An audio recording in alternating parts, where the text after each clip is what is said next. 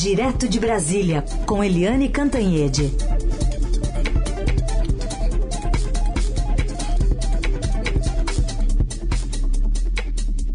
Oi, Eliane, bom dia.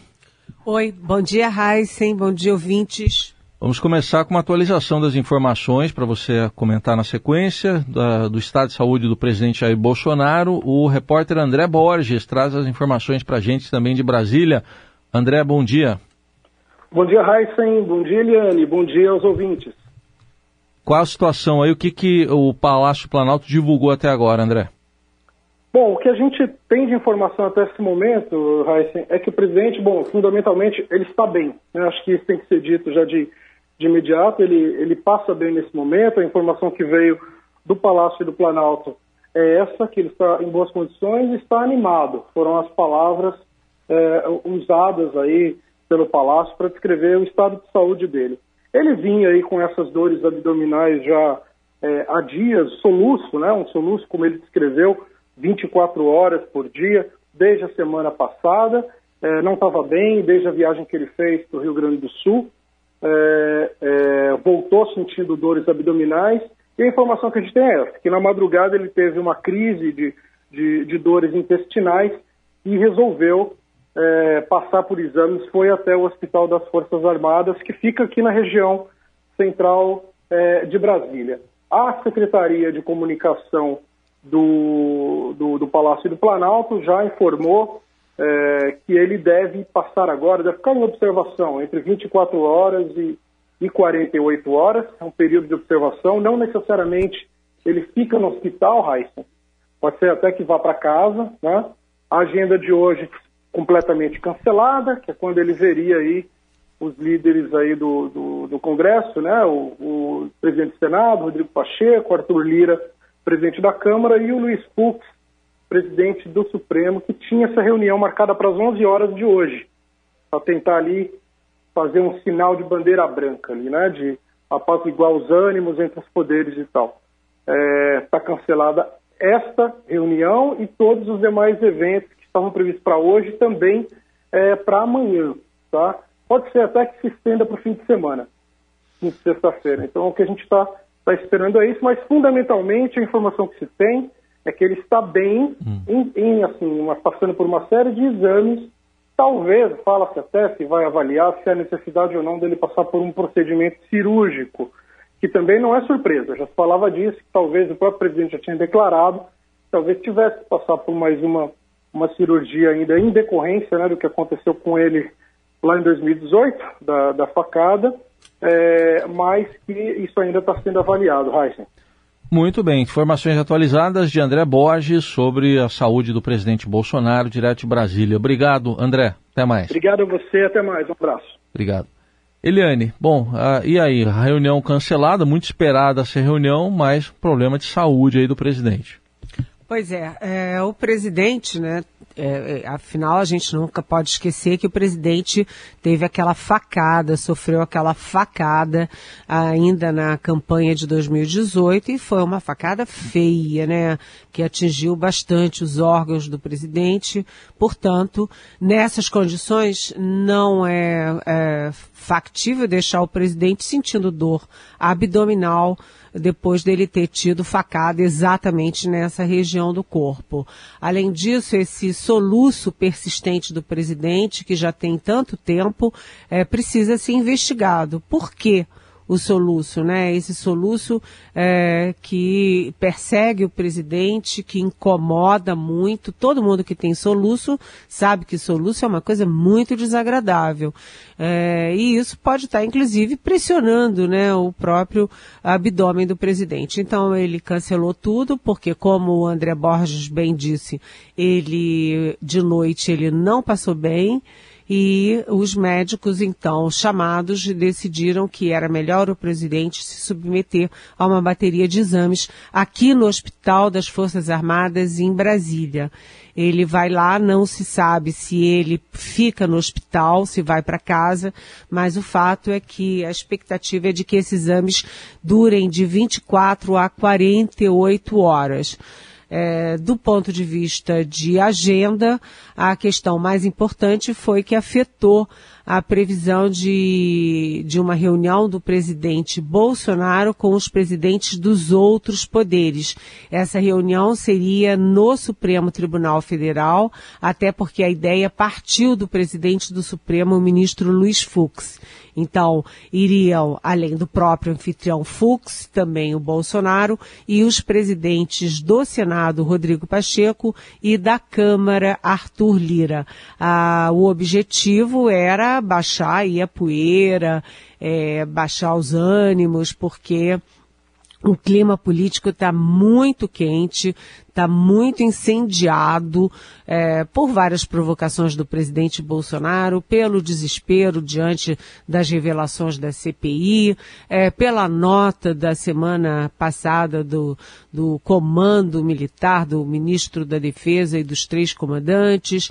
Enfim, é, essa reunião seria uma reunião para pelo menos tirarem uma foto e dizerem, olha, tá tudo bem, dizerem à nação, olha, é, briga toda a família tem, mas aqui tá tudo calmo. Seria para isso, não vai ser mais. De qualquer jeito, estariam reunidos dois personagens chaves nessa crise política, porque é o presidente Jair Bolsonaro, que começa a conviver novamente e não é a primeira vez com a palavra impeachment, que se ouve mais fortemente em Brasília nessa época, e com quem tem a caneta, a mão e a decisão de abrir ou não o processo de impeachment, que é o presidente da Câmara, o Arthur Lira. Mas, de qualquer jeito, a reunião foi considerada adiada e não cancelada. Heissing. Muito bem, vamos continuar acompanhando. A gente atualiza as informações ao longo da programação sobre a saúde do presidente Bolsonaro. Mas falando em CPI, Eliane, ontem, que dia, né? Um dia de silêncio, né? Da diretora que ia depor, ficou para hoje e ela já vai. O dono da, da Precisa Medicamentos também vai depor. Pois é, ontem foi um dia ruim da CPI, péssimo da CPI, porque essa senhora ou senhorita, não sei, Emanuela Medrades, que é a diretora dessa empresa precisa, responsável por fazer os invoices, aquelas, enfim, é uma nota de empenho, uma nota fiscal é, para a compra das vacinas Covaxin, ela simplesmente se recusou a falar, a abrir a boca, ela não falou nada. E aí ficou a dúvida se o advogado dela estava a serviço dela, pensando no que é melhor para ela, ou se estava usando a moça é, para fazer o jogo da empresa precisa. Se o advogado era o advogado dela ou o advogado da precisa. Porque é, o que essa moça sabe é dessa negociação intensa nessa empresa, que é uma empresa que é suspeita porque a Precisa é, nem poderia estar fazendo negociação com órgão federal, órgão público de qualquer espécie, muito menos o Ministério da Saúde numa hora de pandemia, cá para nós, porque a Precisa é sócia da Global e a Global deu cano no Ministério da Saúde porque é, ofereceu medicamentos recebeu antecipadamente o valor por esses medicamentos e nunca entregou a mercadoria. Além disso, é também é, é, processada aqui no Distrito Federal por entregar é, é, é testes que são de péssima qualidade que foram rejeitados em outros países do mundo e também da mesma forma superfaturada, ou seja, a Global, que é a principal empresa do grupo, é, se a, o Ministério da Saúde tivesse é, feito uma pesquisa mínima, minimamente razoável, jamais teria sentado com a Precisa para negociar 20 milhões de doses da Covaxin. E muito menos o então secretário executivo da da, da Saúde, que é o coronel da reserva Elcio Franco, teria, não satisfeito com essas 20 milhões de doses, ter, ter pedido mais 30 milhões de doses, ou seja, seriam 50 milhões de doses. O tombo poderia ser ainda maior. O fato é o seguinte, é, é que a Precisa e essa negociação com a Covaxin estão no centro, no olho do furacão, até porque ontem uh, surgiram as conversas, as trocas de e-mail e trocas, inclusive de áudios, entre. É, entre o presidente e outras é, empresas, aí envolvido o presidente Jair Bolsonaro diretamente em compra e venda de, enfim, negociação de vacinas. Ou seja, a CPI que ontem passou o dia inteiro podendo até dar voz de prisão a Emanuela Medrades, aí consultou o Supremo sobre qual era o limite dela para ficar calada. O ministro Luiz Fux respondeu que isso cabe à CPI decidir, jogou a bola de volta para a CPI, e hoje a gente vai ver qual será a reação tanto da Medrades quanto da CPI. Será que a moça vai insistir em ficar calada? E se ela insistir, como vai reagir a CPI. Pode ter aí um novo pedido de prisão. Não está descartado. E além disso, tem o Maximiano, que é o, o homem também dessa precisa, que tem muito a explicar. E os dois, né, a funcionária e o dono da precisa, tem que explicar como é que aqueles invoices envolvendo tanto dinheiro tanto dinheiro, mais de um bilhão de reais, como é que podia ter tanto erro? Erro de grafia, erro de tradução, erro nos valores, erro inclusive na quantidade de doses. No contrato era uma, depois na, na hora do invoice, invoice era outra, ou seja, é um, é um, um contrato todo muito mequetrefe e os dois da empresa têm obrigação de revelar à sociedade brasileira o que, que estava acontecendo.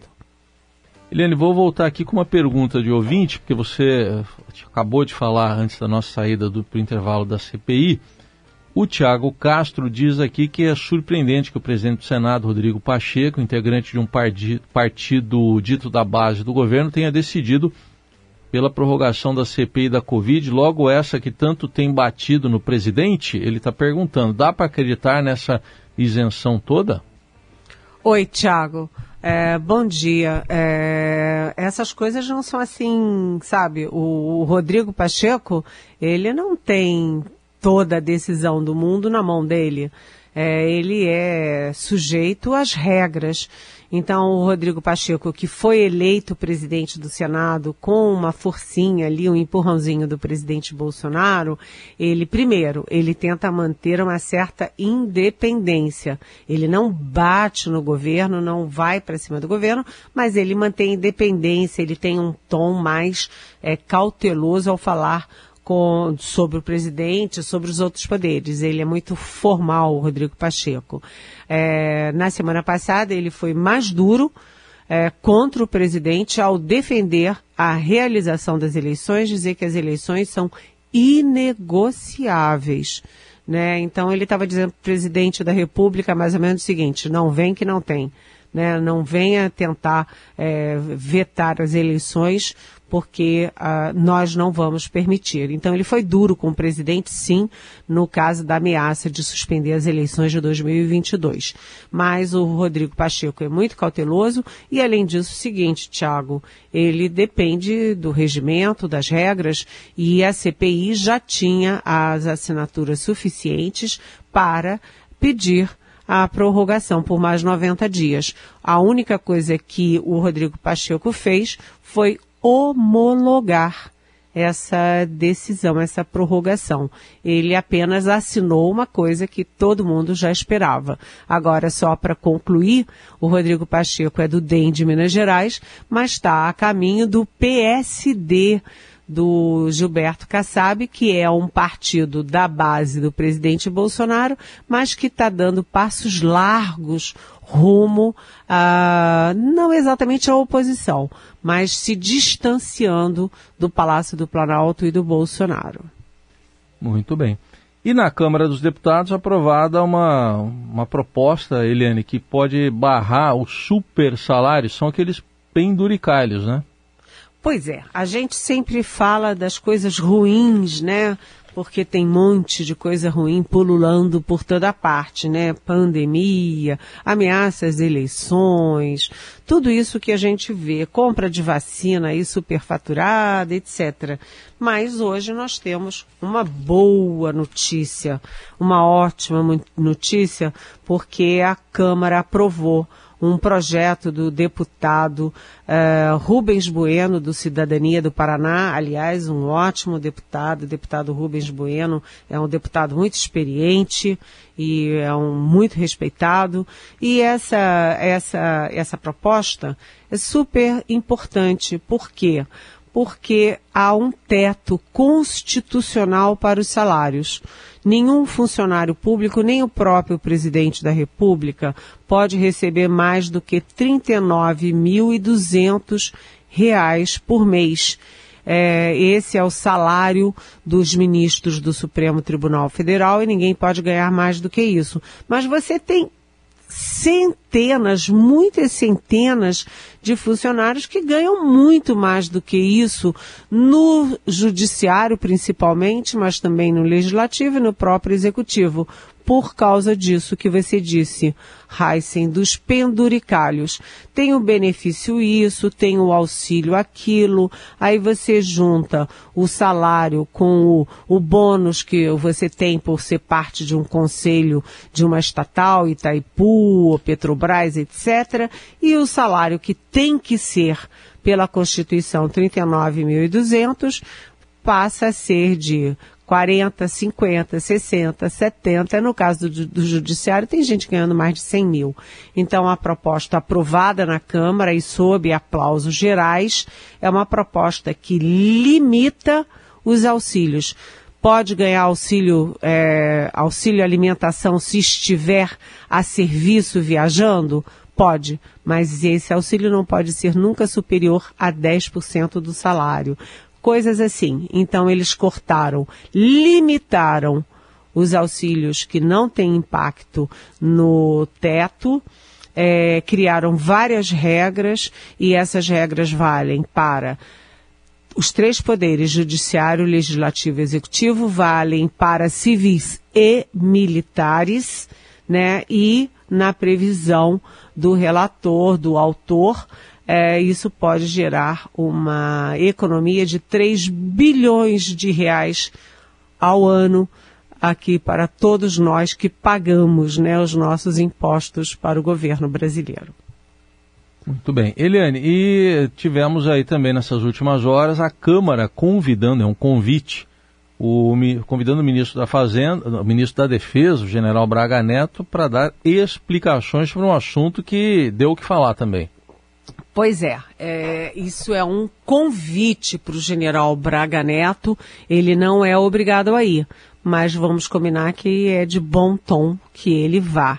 E ele está sendo chamado para explicar o tom daquela nota que ele assinou com o comandante do Exército, o comandante da Aeronáutica, o comandante da Marinha, né? E dizendo que as Forças Armadas não vão aceitar mais é, qualquer tipo de intimidação ou sei lá o quê.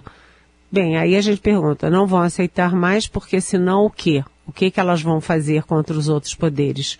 Né? Ficou um tom de ameaça, um tom uh, chamando o, a, a, manifestação do presidente da CPI, senador Omar Aziz, de leviana, de injusta, de vil e etc. Um tom totalmente inadequado para os militares e que é para nós uma nota burra, porque é, foi no dia que o Omar Aziz deu a voz de prisão para o, aquele funcionário, né, o Roberto Ferreira Dias, do Ministério da Saúde, e ninguém tinha nem prestado atenção no que ele falou sobre os militares. Estava todo mundo focado na prisão do Roberto Dias. E quando as, os militares fazem essa nota, todo mundo foi lá prestar atenção e saber, afinal das contas, o que, que o Omar Aziz falou mesmo? E o Omar Aziz simplesmente falou que o lado bom das Forças Armadas deviam estar envergonhados com o lado podre, ou seja, ele estava se referindo aos vários, não é um ou dois não, vários é, oficiais da reserva e até da ativa que aparecem de forma muito é, desconfortável, de forma muito suspeita nas negociações das vacinas, na condução da pandemia, etc. E agora lá se vai o general eh, Braga Neto, que foi chefe da Casa Civil do Bolsonaro, decidir se ele vai ou não e o que, que ele vai dizer lá.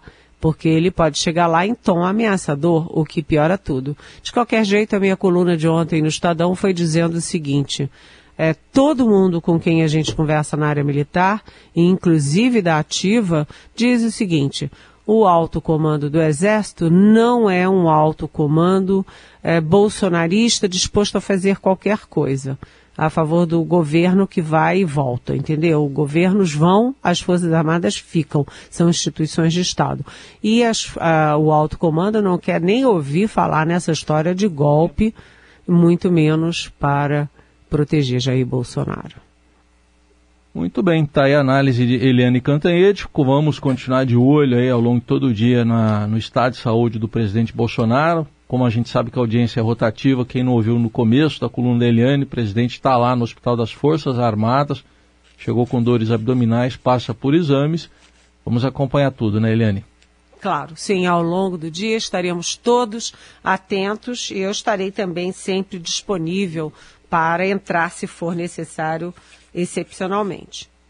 Muito bem. Eliane, bom dia, bom trabalho. Até amanhã. Até amanhã. Beijão. Beijão.